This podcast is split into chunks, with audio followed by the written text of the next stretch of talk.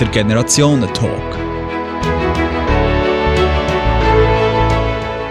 Mit der Christine Eggersegi und dem André Silberschmidt.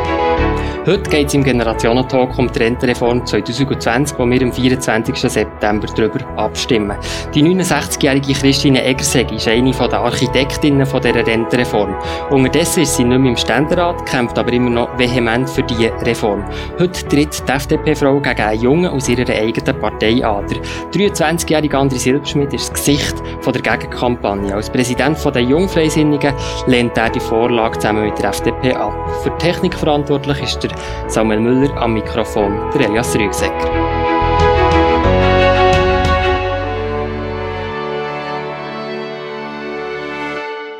Ja, André Silberschmidt, im Jahr 2059 werdet ihr pensioniert. Denkt ihr als 23-Jähriger manchmal schon an eure Pensionierung? Ja, guten Abend. Ich ähm, glaube, dass ich länger wird schaffen als bis 65. Ich hoffe es zumindest, dass ich dann noch wird fit sein und kann mich weiter betätigen. Ich tu mich mit der Pensionierung auseinandersetzen, seitdem ich im letzten Jahr das erste Mal in Sparen 3 gezahlt habe. Und jetzt als Präsident von der Jungfreisinnigen ist es wie auch selbstverständlich, dass man sich auch mit dem Thema politisch auseinandersetzt. Und persönlich, privat, mit der ganz persönlichen ähm, Pensionierung, mit der setzt ihr dann auch schon auseinander, oder noch nicht gross? Ja, ich, habe letztes Jahr angefangen mit dem äh, Sparen 3 einzahlen. Ich habe eine Berufslehre gemacht, habe darum sehr früh schon können auch eigenes Geld verdienen ähm, aber ich muss sagen, im Kollegenkreis gibt es natürlich noch sehr viele andere Themen als ähm, Pensionierung, die in 40 bis 50 Jahren dann wird anstehen. Christine Egger, sagt, ihr seid pensioniert. Nicht mal ein Jahr vor eurer Geburt ist die Einführung von AHV vom Stimmvolk beschlossen worden. Habt ihr euch, wenn ihr jetzt zurückdenkt, in eurer Jugendzeit auch schon mit eurer Pensionierung beschäftigt?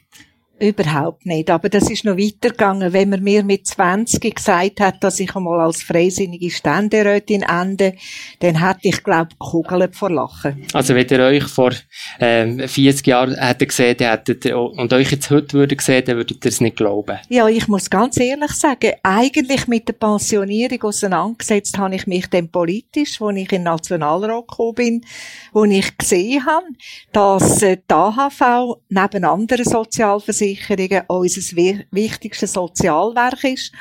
Und auch gesehen habe, wie die Leute immer älter werden und darum, dass man es muss auf gesunde Beine stellen. Bevor wir mir die Reform, äh, die Reform, die ja wirklich ziemlich kompliziert ist, im Detail anschauen, möchte ich zuerst so ein bisschen eure Positionen klären und damit voll ins Thema einsteigen.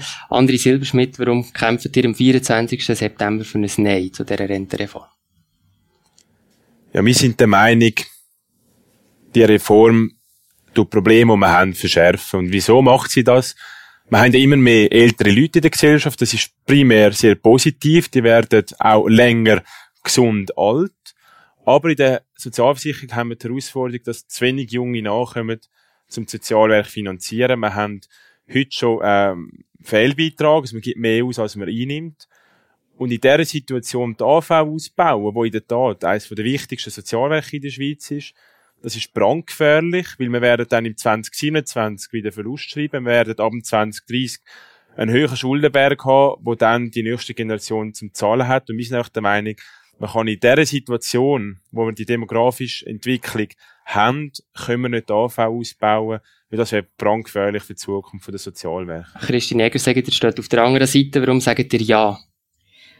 Von 1948, wo die AHV eingeführt worden ist, bis 1996 haben wir zehn Reformen gehabt. Und seit 1996 ist keine einzige mit Stand gekommen. Es ist immer ums Gleiche gegangen. Wir wollen Rentenalter nicht aufentun wegen der Lohngleichheit. Umwandlungssatzsenkung gibt Rentenkürzungen.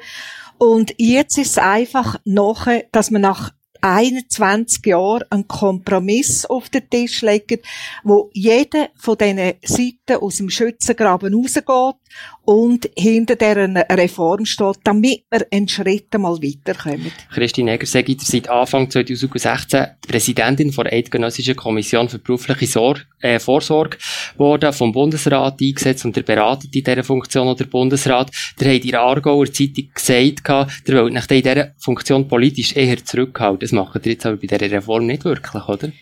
Nein, aber wir haben auch die Aufgabe in der eidgenössischen BVG-Kommission. Wir haben alle Verordnungen, die jetzt unterwegs sind zu dieser Rentenreform, haben wir bereits äh, zuhanden vom Bundesrat verabschiedet. Und wenn das Parlament bis zum 24. März hat man können dafür oder dagegen sein.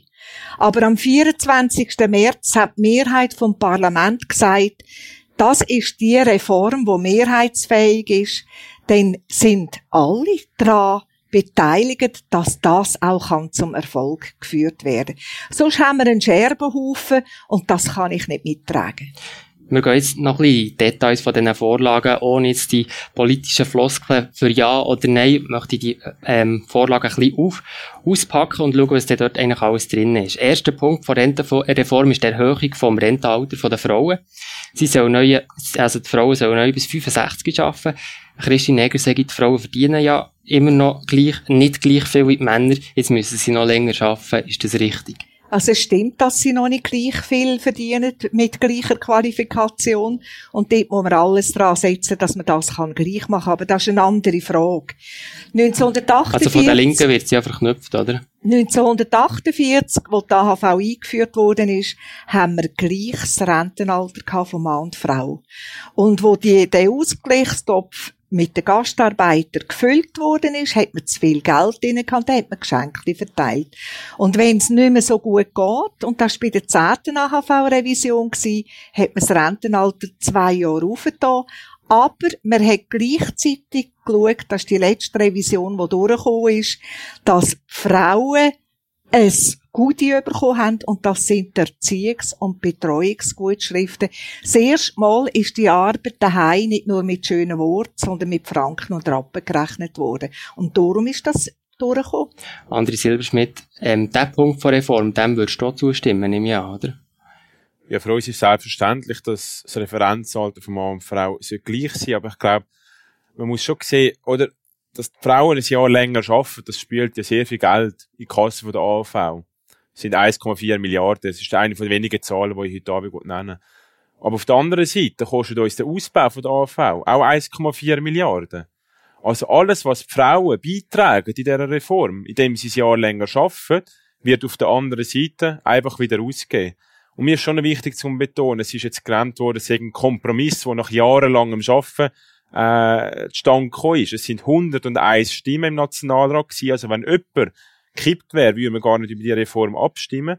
CVP und SP sind nie von ihren Extrempositionen ähm, abgewichen und die Reform ist somit einseitig und man hat sie einfach nicht zu Ende gedacht, weil bereits in wenigen Jahren man schon wieder sehr große Verluste schreiben und das kann man doch einfach den kommenden Generationen nicht, nicht anvertrauen und wir sind der Meinung, die Vorlage ist darum nicht enkeltauglich, wieso auch Großmütter und Enkel dagegen sind. 64 und 65, dort seid ihr beide dafür. Eigentlich genau. hier gäbe es keine Differenz, richtig? Aber ich muss noch eine Korrektur machen, weil das sind 1,3 Milliarden, die die Erhöhung vom Frauenrentenalter an die AHV-Gesundung beiträgt die 70 Franken, wo jetzt der andere... Zu den 70 äh, Franken möchte ich noch heute kommen. Ich möchte, ich ja, er hat aber gesagt, das wird gerade wieder ausgehen und das stimmt nicht, weil die werden separat, werden die bewilligt über 0,3 Lohnprozent. Hat miteinander gar nichts zu tun. Doch, die Mehrausgaben in der AV durch die Erhöhung sind, sind genauso viel wie, wie die Einsparungen durch die Erhöhung des Frauenrentenalters. Und das ist der Fakt. Und darum finde ich,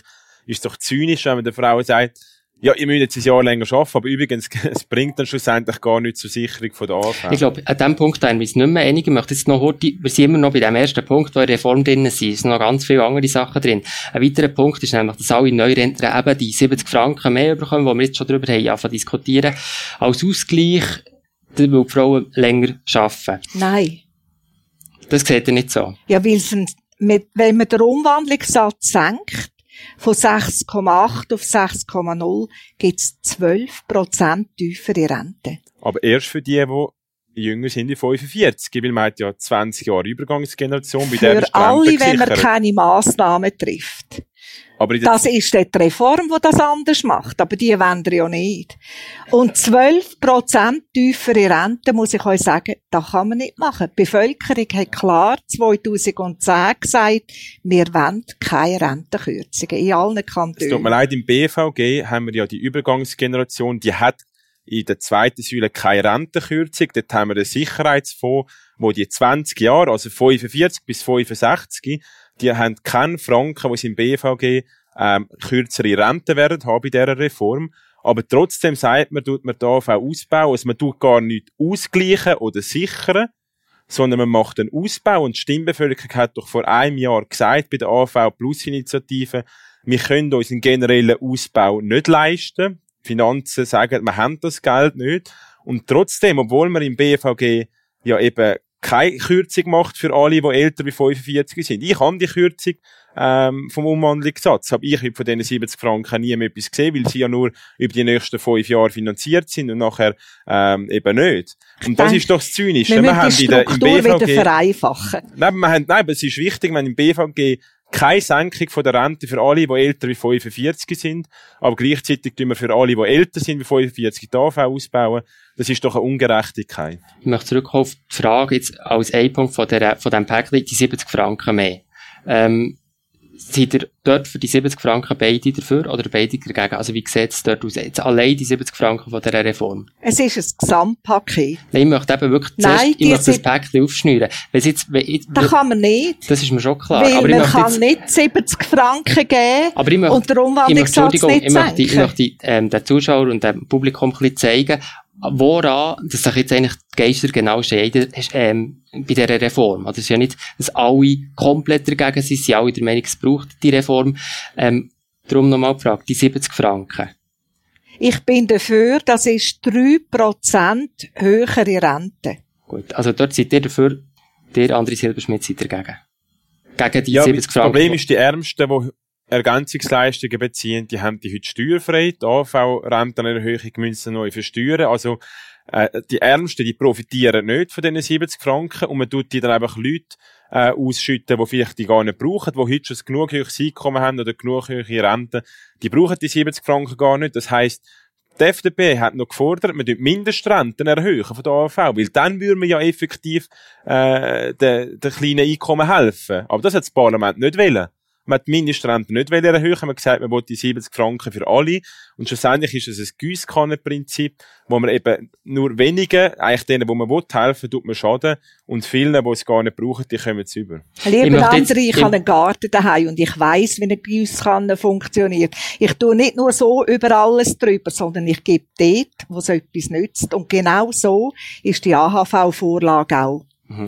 Ich möchte jetzt aus dem Garten noch auf einen anderen Punkt in dieser Reform zurückkommen und das wäre die Frage mit der Flexibilisierung vom Rentenalter, wo jetzt äh, äh, in der Öffentlichkeit nicht gross Debatte ist, ist aber auch drinnen, dass das finanziell und so aufgeht, dass man zwischen 62 und 70 die Rente kann beziehen Bei diesem Punkt seid ihr euch einig? Ja, ich glaube, das Arbeitsleben ist heute nicht mehr so, dass man studiert bis 27 und nachher bis 65 Karriere macht und dann von 100 auf 0 runterfährt. In dem Sinn, äh, die heutigen Lebensentwürfe sind ja viel flexibler und man macht vielleicht dann mal ein Sabbatical und schafft dafür ein bisschen länger. Also in dem Sinn ähm, also geht man da mit dem Zeitgeist. Aber das ist etwas, was nicht umstritten ist, wo man, wenn man ein Nein einleitet, relativ schnell kann ändern. Das ist jetzt nicht etwas, äh, ja, wo, wo komplett... Seid ihr auch dafür, Frau Ganz klar. Gut, schnell ändern ist anders. Es braucht eine neue Botschaft, es braucht eine neue Vernehmlassung. Und ich finde das super. Man hat nicht mehr Rentenalter, sondern ein Referenzalter. Eine volle Rente mit 65. Wer früher geht, hat weniger. Wer länger bleibt, hat mehr. Und so kann man die Renten aufbessern, wenn man drei Jahre bleibt, bis 12 Prozent. Aber ich warte, ich nur einen Satz. Ich warte lieber noch zwei, drei Jahre für eine saubere Reform, als dass wir jetzt etwas beschließen, wo wir für Jahrzehnte nicht mehr Ich möchte noch mal über, über Gesamtreform reden. Ich möchte jetzt noch einen letzten Punkt aus diesem Päckchen einfach heute noch, noch vorstellen. Das ist der, die Senkung vom Umwandlungssatz, der geplant wird. Ihr habt vorher auch schon darüber geredet. Der Umwandlungssatz, was ist das? Das ist der Prozentanteil vom Geld in der eigenen Pensionskasse, wo man nach der Pensionierung jährlich bekommt. Der soll von 6,8 auf 6 Prozent gesenkt werden. Das heisst, man kann weniger Geld aus der eigenen Pensionskasse beziehen. Ist das richtig? Es, also ist es nicht ja. inhaltlich richtig, ist es politisch richtig, das in den Päckchen zu haben? Es ist ganz klar, man tut jeden Monat die Altersgutschriften abliefern. Arbeitnehmer, Arbeitgeber. Und dann gibt das das Altersguthaben. Und das braucht eine Formel, wenn man pensioniert wird, wo macht, dass man nachher jedes, jeden Monat seine Rente hat. Jetzt, wenn aber die Formel zu hoch ist, ist man 84 und es hat kein Geld mehr im Topf und dann nimmt man es einfach beim nächsten, weil die Rente ja gleich muss auszahlt werden und darum muss man da können ändern. Der Punkt von Reform, André Silberschmidt, äh, tut ihr den auch unterstützen?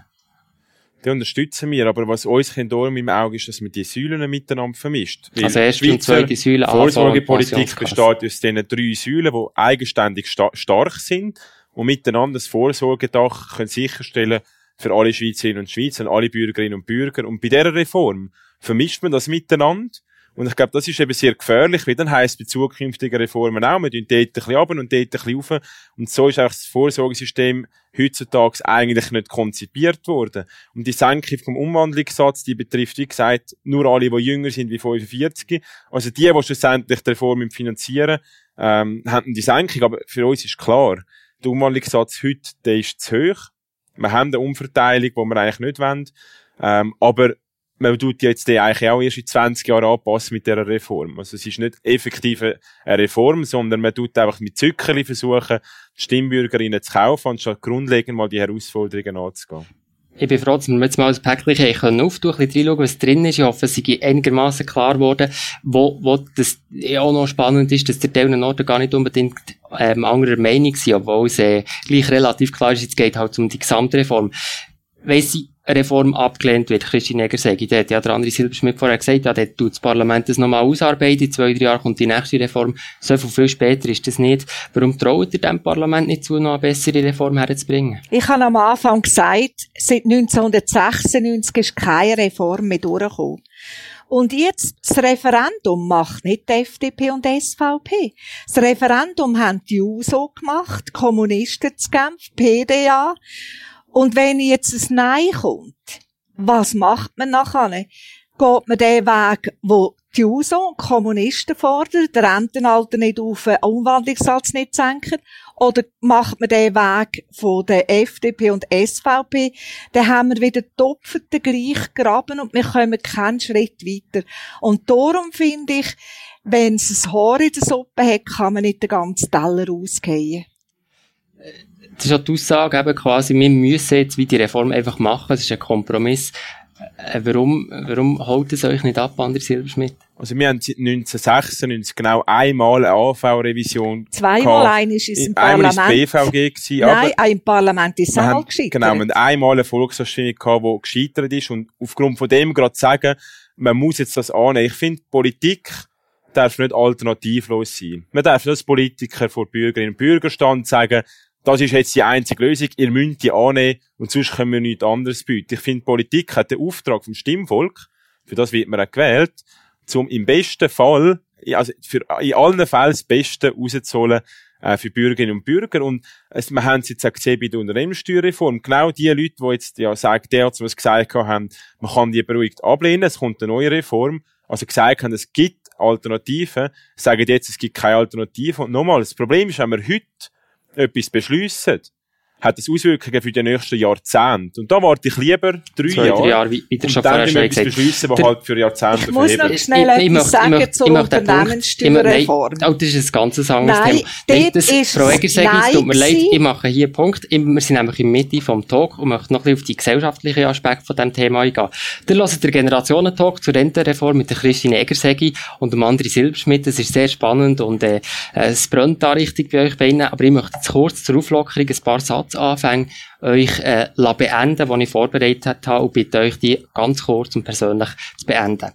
Christiane Eger sage von den jungen Menschen lehre ich zum Beispiel das, wie man ein Update macht beim Smartphone. Von den älteren, von den älteren Menschen lehre ich zum Beispiel, wie man Erfahrung, Geduld und Gelassenheit im hektischen Alltag kann brauchen. Christine Eger sage, der Kontakt zu den Jungen ist mir wichtig, weil ich habe 20 Jahre Franz gegeben und Italienisch in dem Alter von zwischen 16 und 20 Jahren. André Silberschmidt, der Kontakt zu den Alten ist mir wichtig, weil Ich bin überzeugt, die besten Lösungen und Ideen, die kommen nur, wenn man generationenübergreifend zusammen studiert. Christine Eger, sage ich, ich möchte den Jungen weitergeben, das. Egal, was man macht im Leben, so viel, wie man in etwas hineinlegt, so viel kommt zurück. Allerdings nicht immer im gleichen Moment und darum braucht es Ist noch gerade knapp ein Satz gewesen. André Silberschmidt, ich möchte den Alten weitergeben, das ja, wir Jungen sind zwar aufmüpfig und teilweise anstrengend, aber vertrauen uns, auch mit uns kommt's gut. Christine Egger sage ich, Generationensolidarität ist für mich, wenn? Wenn es nicht eine Einbahn ist, wenn sie von jung zu alt und von alt zu jung geht. André Silberschmidt, Generationensolidarität ist für mich, wenn? Wenn man es nicht auf Zahlen reduziert, sondern das lebt im Alltag, wenn man sich trifft und untereinander kann unterstützen Merci vielmals, das waren die Kurzsätze. Gewesen. Jetzt kommen wir zum zweiten Teil der Diskussion. Jetzt war im ersten Teil sehr technisch, gewesen, vor allem über die, äh, äh, direkt über die Vorlage. Ich möchte jetzt noch ein bisschen fragen, gibt es eigentlich einen Generationenkonflikt bei dieser Vorlage? Ähm, wie steht es um Generationensolidarität in der Schweiz?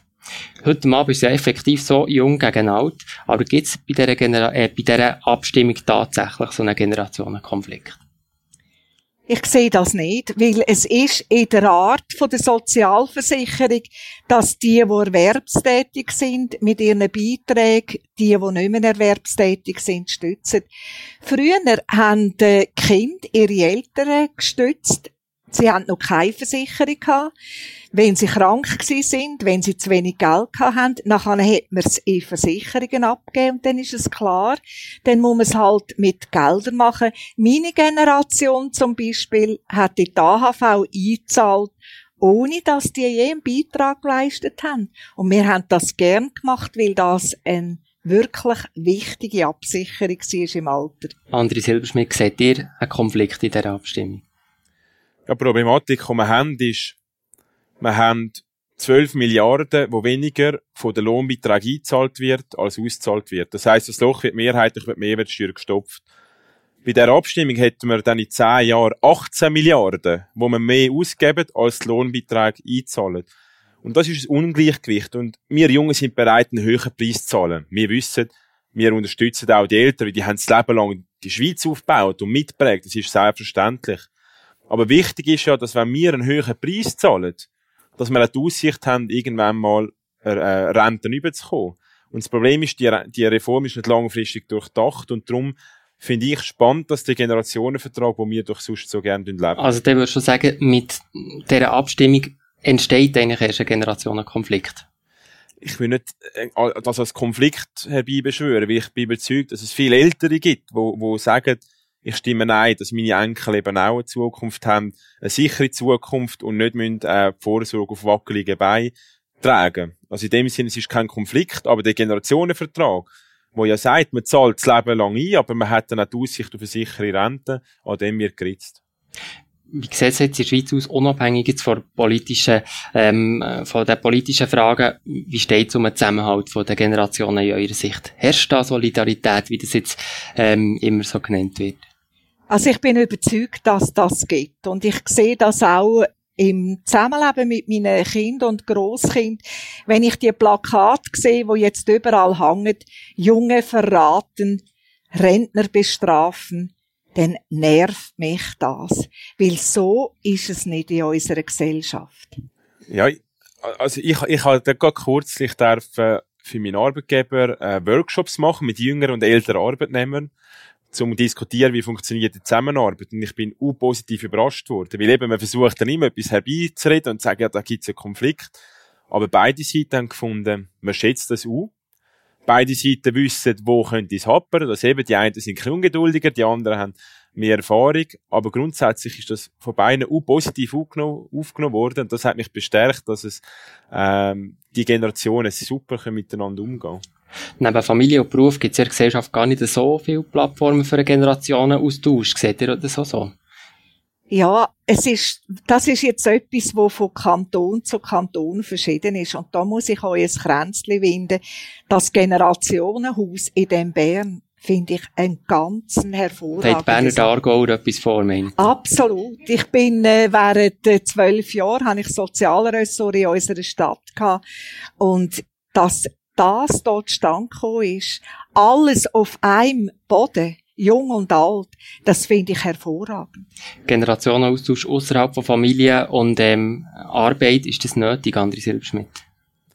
Ja, und ich finde nicht nur der Austausch ist nötig, sondern dass es auch gelebt wird.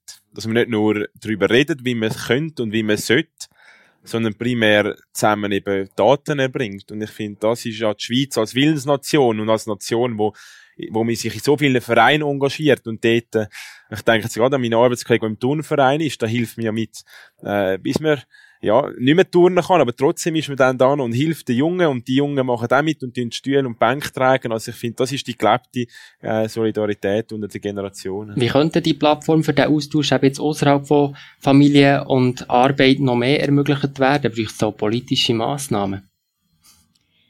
Ich denke, auf Basis von freiwilligen Arbeit, wie ihr das macht, das ist die beste Basis, weil eine innere Verpflichtung ist immer wertvoller als eine gesetzliche Verpflichtung. Ich nehme an, das hast du genau das Gleiche, ihr seid beide der FDP und nicht unbedingt dafür, dass da der Staat noch mehr Möglichkeiten hergibt, oder? Nein, das ist auch der Gemeinsinn, wo wir leben. Aber wir müssen schon sehen, die Jungen engagieren sich halt schon weniger in diesen Verein und der Fußballverein hat halt schon ein bisschen Personalproblem. Also, es ist schon ein Thema, ich finde, muss man, muss man mehr zur Sprache bringen, weil wir sind natürlich viel mobiler unterwegs. Wir wohnen nicht mehr 30 Jahre im gleichen Dorf, fühlen uns weniger verpflichtet, im Dorfverein aktiv zu sein. Auch Parteien haben jetzt auch nicht gerade so viel Nachwuchs. Also ich glaube, es ist ein Wert, wo, wo sehr wichtig ist für die Schweiz, wo wir vielleicht auch wieder ein bisschen mehr mit Sorge tragen, dass das Vereinswesen auch wieder ein bisschen belebt wird. Und da müssen wir Jungen uns ein bisschen in der eigenen Nase nehmen. Ich glaube, da hören wir sehr viel Einigkeit bei euch nach dem Start, wo was überhaupt nicht so ist. Ich möchte jetzt nochmal zurück zur Vorlage kommen, und zwar mit einer spezifischen Frage. Ihr seid beide in der FDP heute. Wir hätten heute natürlich auch jemanden von SP können einladen zum Beispiel von, von dem Befürworterseite. Das haben wir bewusst nicht gemacht, weil wir wirklich auch ein bisschen zeigen wollen, wo da Gräben teilweise durchlaufen bei der Abstimmung. Christine Egger, sagt, ihr kämpft gegen eure eigene Partei. Warum habt ihr es nicht geschafft, die FDP auf eure Spur zu bringen? Also ich kämpfe nicht gegen meine Partei, ich kämpfe für eine sichere Altersvorsorge. Das ist natürlich schön ähm, zurechtbogen, aber in der Realität ist es natürlich schon so. Oder? Auf der, eure Partei ist nicht eure Meinung. Wobei, ich kann sagen, der Ständerat, wo ich war, in den letzten acht Jahren, bevor ich gehört habe, ist in der Kommission ohne Gegenstimme haben sie das Modell beschlossen. Mit drei Enthaltungen. Und, äh, so exotisch ist das Modell nicht gewesen, weil es wirklich ein Kompromiss ist, wo die AHV nicht sichert bis in den nächsten 20 Jahren. Aber wir haben zehn Reformen gehabt, von 48 bis 96, und wir werden wieder in einen Rhythmus rein müssen kommen, um die so äh, Altersvorsorge sicherzustellen. André Silberschmidt, ihr gleichen Partei, und da schert eine aus, ist das ärgerlich? Ja, das Schöne am Freisinn, dass wir kein Diktat also, haben. Also, ich es beide schön, dass ihr nein, gleiche also Partei ich mein, seid und nicht gleich Nein, die FDP, ähm, wo ich jetzt Teil vom nationalen Vorstand bin, ist ganz klar gegen die Vorlage im Ständerat, in der Schlussabstimmung, ist das ganz klar von der FDP Deputation abgelehnt worden. Also das muss klar gesagt werden, weil man, wie, wie gesagt, wie es ein Brandbeschleuniger ist. Es wird das Finanzloch in den nächsten Jahren massiv zunehmen. Man pumpt zwar ein bisschen mehr Mehrwertsteuer rein, ein bisschen Lohnbeitrag, das ist kurzfristig entspannt, das aber nachher, oder? Und ich finde, ein Politiker, der muss nicht in vier Jahren denken, in einer Legislatur und, ja, dann bin ich eh nicht im Bundesrat und im Parlament und sollen dann die Nächsten das ausbauen. Ich finde, ein Politiker soll, obwohl er nur für vier Jahre gewählt ist, halt für die nächsten Generationen denken. Und das ist da eben zu kurz gekommen. Und darum ist auch die FDP als Partei dagegen. Aber ich finde, wenn man ausschert, das tun wir Jungen ja amix auch und darum kann ich das jetzt nicht verurteilen. Sage ich so, verziehen, so in dem Sinn. Also da gibt's gar nichts zu verziehen. Ich habe während 20 Jahren die Sozialpolitik mitgeprägt und muss euch sagen, ich habe nicht nur die gesetzliche Verantwortung, sondern auch die menschliche Verantwortung, dass die Rente sicher ist und dass ihr Jungen einmal noch eine überkommen, oder? Und die Verantwortung habe ich gelebt. Das ist jetzt ein guter Blick in die Zukunft. Ich möchte auch noch ein bisschen weiter denken. Auch wenn jetzt die Rentenreform 2020 angenommen wird, dann braucht es schon gleich wieder eine nächste Reform. Das ist, glaube ich, auch nicht klar. Werden dann die Renten noch weiter angehoben? Also das Rentenalter, Entschuldigung. Das Rentenalter wird es bei den nächsten Reformen noch weiter angehoben? Also da muss ich euch sagen, da habe ich eine klare Meinung. Wir haben 1948 die AHV eingeführt. Wenn das weitergeht, wird es 18 oder 28 sein. Und wir können nicht über Jahrzehnte nachher immer das gleiche Rentenalter haben. Da müssen wir einen Schritt machen. Aber das Referenzalter ist heute 65. Wer länger bleibt, hat mehr. Das sollte Anreiz sein, dass die Leute länger arbeiten. länger arbeiten aber es ist auch ein Fingerzeig gegenüber der Wirtschaft, dass die, die wollen, länger arbeiten, dass die auch tatsächlich eine Arbeit bekommen. Ich kann nicht nur das Rentenalter tun. Sonst haben wir ein Loch. André Silberschmidt, wie weit wird das Rentenalter noch gehen? Ich glaube, das Problem ist, wenn, wenn es Ja gibt, dann sind sich alle einig, es lange nicht lang und dann kommt wieder das Finanzloch. Aber der Teil, und da redet jetzt vor allem von der SP, die das befürwortet, die sind dann nicht dabei, um die AV dann zu sanieren und zum effektiv mal das Rentenalter um ein paar Monate aufsetzen. Die aber werden die dann das bekämpfen. dafür und die Nein, aber, aber das ist doch das Problem, weil wenn wir jetzt den Brandbeschleuniger haben, dann kommt das Rentenalter 67, wo ja uns Befürworter sagen, ihr wollt das. Das kommt dann aber schneller, als wenn wir eine saubere Reform machen. Und das ist doch, äh, das ist die unheilige Allianz CVP, SP, wo sie, wo es seit, äh, seit ein paar Jahren gibt, wo jetzt das Päckchen so durchgedruckt haben, dass man nachher sich völlig uneinig ist, wie denn die Reform soll aussehen. Und darum sage ich lieber, sagt man nein, das ist ungenügende Leistung vom Parlament und macht etwas Richtiges miteinander. Und ich finde, da braucht es Allianz äh, SP, FDP, die zusammen etwas Vernünftiges schmiedet, wo für die Zukunft eben sicher ist. SP, und, FDP. ja, und dann muss es allenfalls ein bisschen mehr Mehrwertsteuer Das er nie... geben. Nein, aber das ist... Christian Egersegi äh, schaut ziemlich ähm, verdutzt, ob das klappt. Ja, vor allem in der jetzigen Situation, oder? Wo sie jeden Sozialteil, die 1% höhere Rente, dass sie das ablehnen. Und dann wollen sie Allianzen machen mit der SP und meinen noch, dass das gut kommt. Ich, ich möchte nochmal heute auf das, auf das Referenzalter zurückkommen. Was ist ja auch noch spannend, bei dieser Reform heisst das neue Referenzalter Ja. und im Rentenalter. Ähm, André Silberschmidt eben, 2059 wärst du 65. Äh, Was hast du das Gefühl, bis wann musst du arbeiten denn? Bis wann, wie hoch wird das Rentenalter sein? Das ist ja noch so relevant, oder? Ja, ich hoffe, ich muss nicht arbeiten, sondern ich darf noch Aber was ist die offiziell, was ist denn das Ich habe- Referenzalter? Also ich habe das Gefühl, das Referenzalter wird wahrscheinlich ein 7 haben. Also 70. ja. Und wir noch Ähm, etwas aber dran? wahrscheinlich werde ich länger wie 100 die können gesund leben, oder? Ich glaube, wir unterschätzen den medizinischen Fortschritt, weil der ist exponentiell. Und ich glaube, das unterschätzen wir wirklich. Das können wir uns gar nicht vorstellen, was wir in 40 Jahren für Möglichkeiten haben. Christine Egger, sage ich, wir tun so ein bisschen Kristallkugeln schauen, was prophezeit ihr ihm? 2059 Ja. schaue ich Tradisli von unten an. das ist klar. Wollt ihr keine Prognose wagen, wie, wie lange das der andere Silberschmidt muss schaffen? Nein, aber wir haben morgen BVG-Kommission und ich habe neben der Diskussion über den Mindestzins habe ich traktandiert, dass man die Altersvorsorge 2020 mal anschaut, wie ist sie im internationalen Kontext mit den anderen Rentensystemen in den anderen Ländern. Es werden so viele Zahlen umgeboten, dass man einmal wirklich weiss, dort funktioniert so und so. Eine Frage, wenn wir ja so weit in die Zukunft schauen, stellt sich ja noch, was ist denn das denn für Arbeit, die wir werden machen? Und haben wir da überhaupt noch genug Arbeit, wenn immer mehr Leute immer länger arbeiten? Also ich bin der Überzeugung, dass die Digitalisierung nicht primär Jobs kostet, sondern Jobs schafft. Aber, und das ist das grosse Aber, es zwingt einem zum lebenslangen Lernen. Also man kann nicht mit 25, ich bin jetzt 23, mit 25 habe ich dann mein Master, wenn alles gut kommt, mit 25 sagen, jetzt habe ich ausgelernt, jetzt schaffe ich mal 40 Jahre, sondern ich glaube, man muss das Leben lang schauen, dass man an Schule kann bleiben weil es ist ein, ein grosser Wandel, aber primär, und ich bin wirklich überzeugt, werden die Unternehmen erfolgreich sein, mit den Angestellten, die eben Maschine und Mensch miteinander sehen und nicht Maschine als Ersatz vom Mensch. Wie sieht die Arbeitswelt aus Das bin ich 2059? vollkommen einverstanden. Ich greife das gerade auf, dass der Mensch als Mensch betrachtet wird. Und gerade in der Altersreform ist die Wirtschaft nicht nur auf Seite der Arbeitgeber, sondern Arbeitgeber und Arbeitnehmer tun beide genau gleich viel beitragen.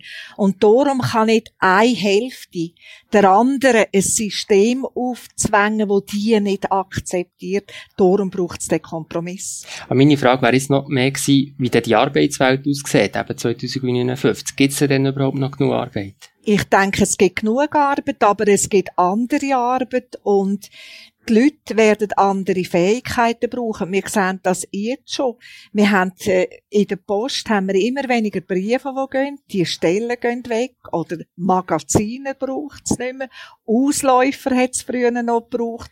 Und das wird die Aufgabe sein, dass die Leute, die nicht eine grosse Qualifikation haben, dass die trotzdem können eine sinnvolle Arbeit bekommen. Das wird die grösste Herausforderung sein. Und über das müssen wir in einem nächsten Generationentalk reden. Wir kommen jetzt zur letzten Frage. Wir reden ja jetzt in dieser Rentenreform ausschließlich über, über ähm, Politik und Finanzen vor allem. Wie kann man das Leben im Alter finanzieren? In der letzten Fra Frage möchte ich einfach noch so ein bisschen die Frage stellen, was ist aus eurer Sicht eigentlich der Vorteil, wenn es immer mehr ältere Menschen gibt? Man ist nicht einfach nur alt, weil man eine gewisse Anzahl Jahre gelebt hat. Da bin ich überzeugt, man ist dann alt, wenn man sich nicht mehr Ziel setzt, wenn man sich nicht mehr engagiert, wenn man sich nicht mehr kann freuen oder ärgern. Dann ist man alt. Darum gibt es Junge, die sind steinalt. Also, dass es mehr ältere Leute gibt, das äh, finde ich nicht eine Herausforderung, sondern es gibt andere Möglichkeiten und ich sage einmal, die heutigen Jungsenioren sind nicht Gruftis, sondern Happy Ender. André Silberschmidt, was ist der Vorteil von immer mehr älteren Leuten in der Gesellschaft aus der Sicht von jemandem Jungem? Ja, das Alter ist sicher eine Frage der Einstellung. Äh, es ist in der Tat, es gibt grosse Vorteile. Einerseits, wenn ich an die Personen selber denke, also meine Großeltern, auch meine Eltern, die langsam dann richtig Pensionsalter kommen, wo wo noch auf ich machen im Alter. Früher ist man quasi eben, man hat das Pensionsalter 65 gehabt und die Lebenserwartung ist ein paar Jahre mehr gewesen, aber dann ist, hat man den Lebensabend, wie man dem so schön sagt, nicht mehr gross können geniessen. Also, in dem Sinne, es ist für sich selber e-, enorm das Potenzial. Man kann sich nochmal entfalten, nochmal neu entfalten. Es ist aber auch für die ganze Gesellschaft schön, weil es ist ja enorm viel Lebensfreude, enorm viel Wissen und, und Vertrauen, wo, wo einem erhalten bleibt. Und ich glaube, das soll gerade uns Jungen äh, auch stärken, wenn wir in Zukunft schauen. Das war der Generationentalk. Danke fürs Zuhören und vergessen nicht, am 24. September auch abzustimmen. Christine Egersegi und André Silberschmidt, merci vielmal. Für Technik verantwortlich war der Samuel Müller, am Mikrofon der Elias Rüegsecker.